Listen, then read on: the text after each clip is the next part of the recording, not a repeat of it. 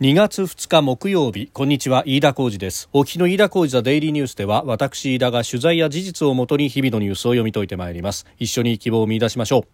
今日取り上げるニュースまずはアメリカの中央銀行にあたる FRB 連邦準備制度理事会が、えー、連邦公開市場委員会 FOMC 政策決定会合を開きました、えー、その中で0.25%の利上げを決めたということであります、えー、前回会合は0.5%の利上げそして前々回会合までは0.75%の利上げだったということで2会合連続で上げ幅を縮小してきたということで、えー、通常のペースに戻してきたということであります。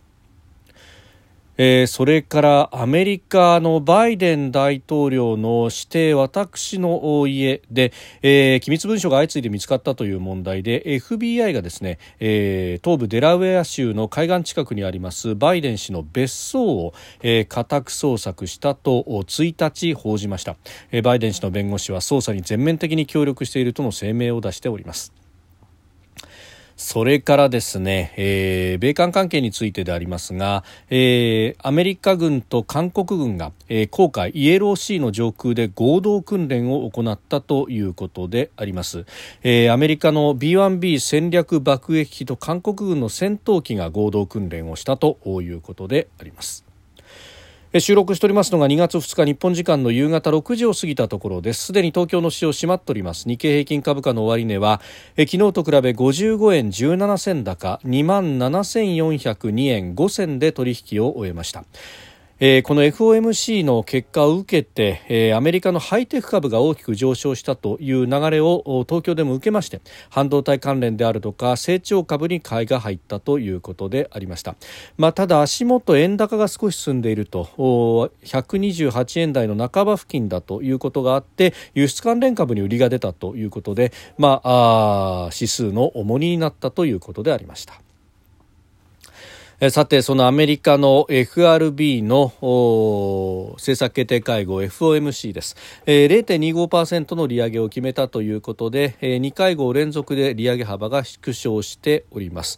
でただ、同時に発表した声明文では政策金利の先行きについて断続的な引き上げが適切という前回までの表現を維持しました、まあ、利上げの停止はまだ先であるし、まあ、市場が織り込みつつある利下げに関してもまだまだ先の先の話だよということで、まあ、まだまだこの FRB 全体として、えー、高派的なあ姿勢であると、えー、利上げを躊躇しないというところを見せたという形になりました。まあ、あの市場の予想として、まあ、今回は上げ幅を縮小して0.25%、まあ、通常通りの上げ幅に戻すんではないかということが、まあ、市場の関係者のもう9割以上が、え、そういう予想をしているという中だったと、まあ、ここでサプライズで0.5%の利上げということをやって混乱を招くよりは、まあ、0.25%にするけれどもえー、この先も利上げはあるよという形の姿勢を取ると、まあ、これが市場の大方の中央値と同じようなところになったと、えー、そして利下げに関してはですね年内の利下げは適切ではないということでここは、市場の予想に対して釘を刺したという形になりました。まあ、あのアメリカはあ物価の上昇が、まあ、ある程度落ち着きつつあると、まあ、そうは言ってもですねインフレ率は6%というところなんですが、まあ、前月比で見ると横ばいからやや落ちるというところに来ているということ。そして一方で、えー、雇用に関してはまだまだ強いということがあるので、まあ、ここで、えー、引き締めはするけれどもだんだんとブレーキから足を離しつつあると。いう、まあ、ここから先の舵取りというのが非常に微妙になってくるというところですけれども、まあ、なんとか、えー、景気をですね完全に腰折れさせずに、うん、ソフトランディング、まあ、軟着陸というような言い方もしますけれども、えー、景気がある程度上向きの状態のまま、まあ、そしてこれを長く続かせるというようなですね、えー、ことを、まあ、起としているという形であります。まああの IMF 国際通貨基金の経済予測などを見てもですね、えー、この先、まあインフレは、まあ、まだまだ高止まりはするけれども、えー、アメリカの経済失速というものは少し緩やかになるんじゃないかと、まあ、そして世界経済全体で見ると、まあ、中国が、えー、ゼロコロナ政策からの脱却というところでこれからまたあ経済が少し上向いてくるのではないかということも言われておりますが、まあ、IMF, IMF の全体のこの予測としてもですね、えー、インフレの伸びというものがあ少し鈍化してくると。で、えー、アメリカやヨーロッパで経済の伸びが少し落ち着くということもあって、えー、資源価格資源の需要というものが少し一服するというところでエネルギー価格等々が落ち着いていくのではないか、えー、そしてインフレもある程度のところで収まっていくのではないかということが言われております。まあ、そうなってくるとですね日本国内の金融政策舵取りどうするというところも問題になってきます。まあ、今までよく言われたのはインフレが高まっているということがあるので、まあ、そこの部分でですね、えー、利上げをして引き締めをしなければこのインフレ率がのほうずに高まってしまうじゃないかということが言われているんですけれどもただ、えー、国際的な資源価格だとかが落ち着いてくる海外の需要が少し縮小するにあたって、えー、海外からのインフレというものが、えー、落ち着いてくると。で、えー、これが非常に大きいのは、まあ、日本国内のですねこの需要と供給のバランスでのインフレと、えー、海外からあ物がやってくる。その海外からやってくるものそのものが価格が上がっているので、えー、インフレが起こってしまうと、どっちの要因が大きいかというと、まあ、これをディマンドプルかコストプッシュかというふうに言いますが、え、コストプッシュ、まあ、海外から入ってくる物の値段がそもそも上がるからこそインフレが、え、引き上げられてしまうというような要因の方がより大きいということが言われております。であるからしてですね、え、海外のこのインフレが落ち着いてくるということになると日本のインフレ率全体も落ち着くということが、まあ、今後の予想として出てくると。でそういう中においてですね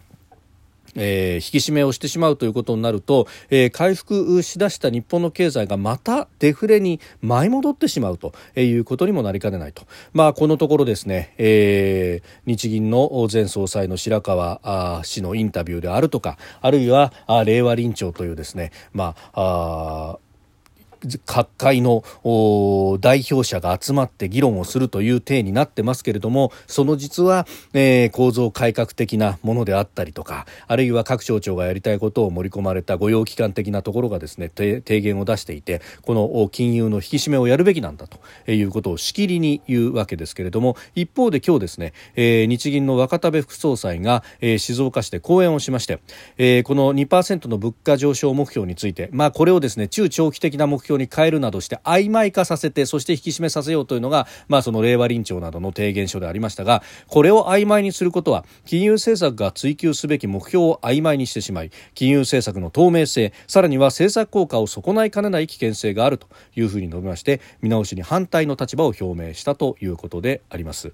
まああのまさにその通りというか、まあ、あんなですね曖昧なことをやらせようとすると、えー、市場はですね日銀が何考えているのかどこを目指しているのか全くわからないということになって、えー、さらにですね、まあ、その不安から、まあ、国債を売り浴びせてありだとか、えー日銀の意図をいぶかしむということにもなりかねないということでこれはあの作用反作用とか副作用の方がよほど大きいだろうと、まあ、というかですね市場の信任信任言ってる人たちがむしろ日銀の信任損なわせるようなことしてどうするんだと。よくぞこんな提言をですね、えー、財政健全化市場の信任というふうに、えー、主張する方々が言うよう言うもんだなと。非常にですね、まあ、この辺りが、えー、何ともご都合主義で筋が通っていないなと、まあ、そうすると別のところに意図があるるんだろうなと、えー、市場の健全性だとかですねあるいは財政の信任とかいう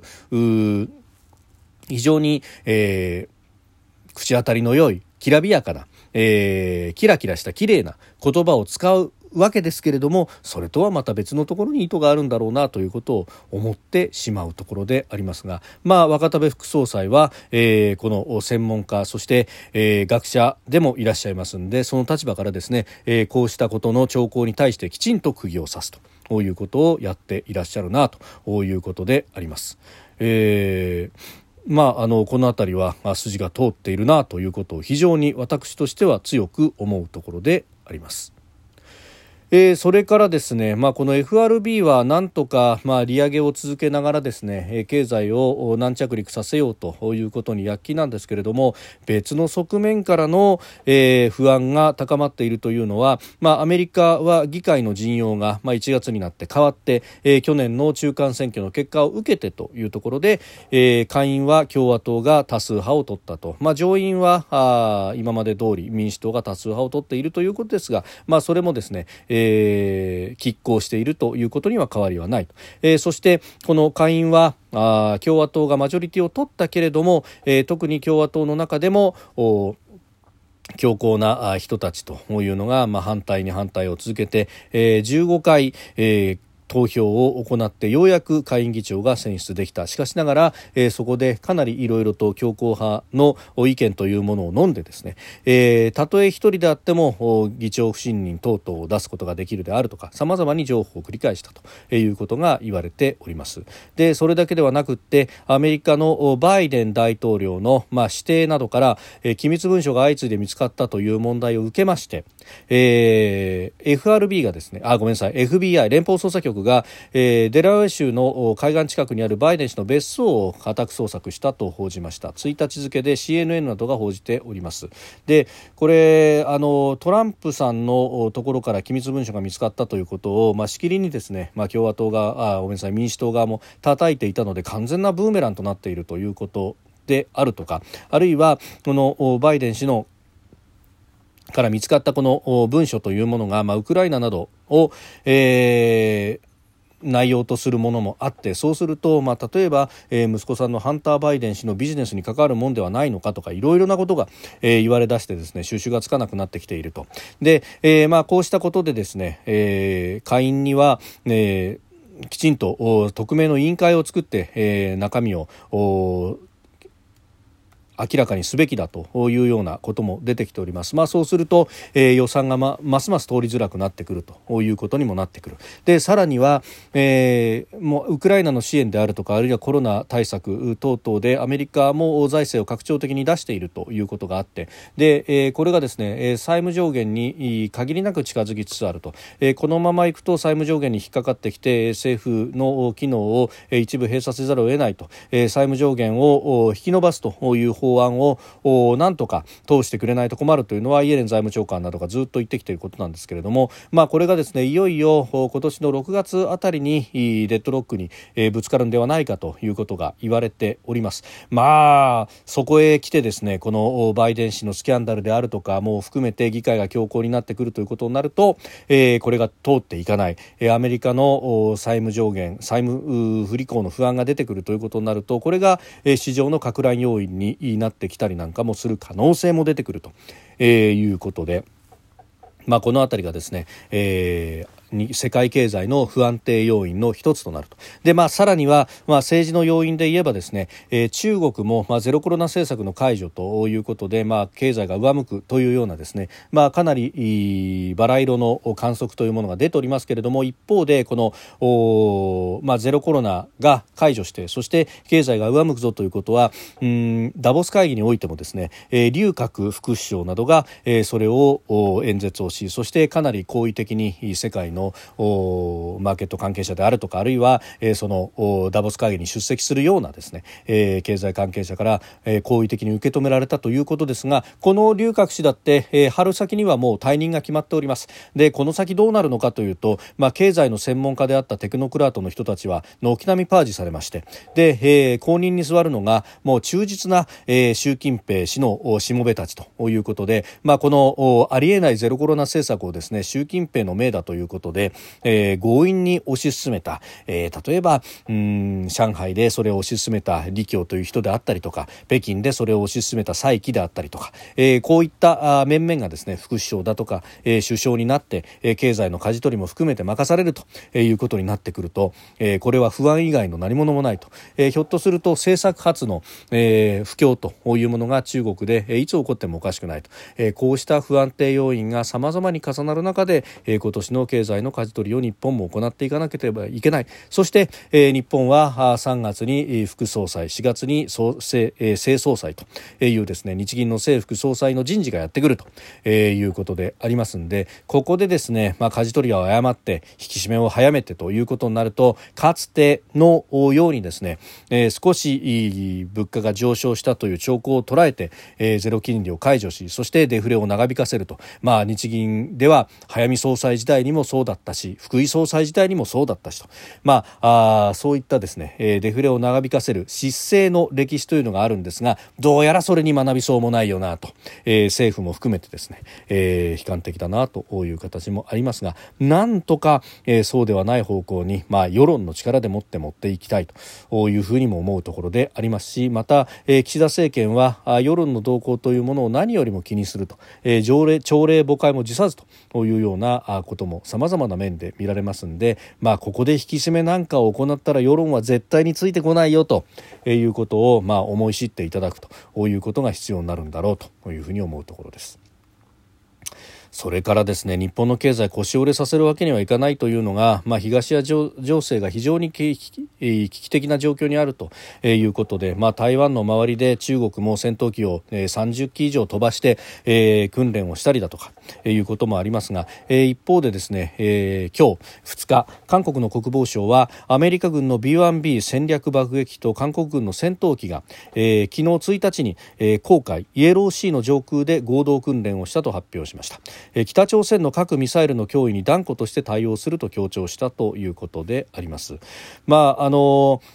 直前にですね先月末1月31日この訓練の前日ですが米韓の国防省の会談がソウルで行われましてアメリカによる核兵器と通常兵器で北朝鮮を思いとどまらせる拡大抑止の強化を米韓両国が確認したということを受けまして北朝鮮に実際に訓練という形で圧力をかけたということであります。まあこれイエローシー公開で行ったもちろん北朝鮮を相手にあの念頭に置きながらということは当然のことですけれども、まあ、一方でですねイエローシーというとその向こう側には中国もあるということでありますんでここで、えー訓練をするということの、まあ、意味というのは、えー、二重三重にも取ることができるということなんだろうというふうにも思うところです。まあ、北朝鮮は早速核には核で正面対決には正面対決でとの原則に従う超強力な対応を取ると、えー、警告する報道官談話を出したということで、まあ、こういった談話が出てくるということがある以上は、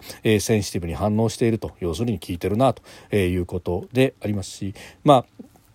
安全保障に関してはですね、まあ、北朝鮮をこうして抑止しながら、まあ、台湾有事の際にも、うん、正面となるのは台湾や日本そしてアメリカというところですけれども、まあ、広範位置的にある朝鮮半島をきちっと押さえておくということも非常に大事になってくると、まあ、かつてですね、え沖縄が、えー、日本に返還されるという時においては、え朝鮮半島有事の際にきちんとアメリカ軍基地沖縄にあるアメリカ軍基地が使えるかどうかというのを、えー、当時の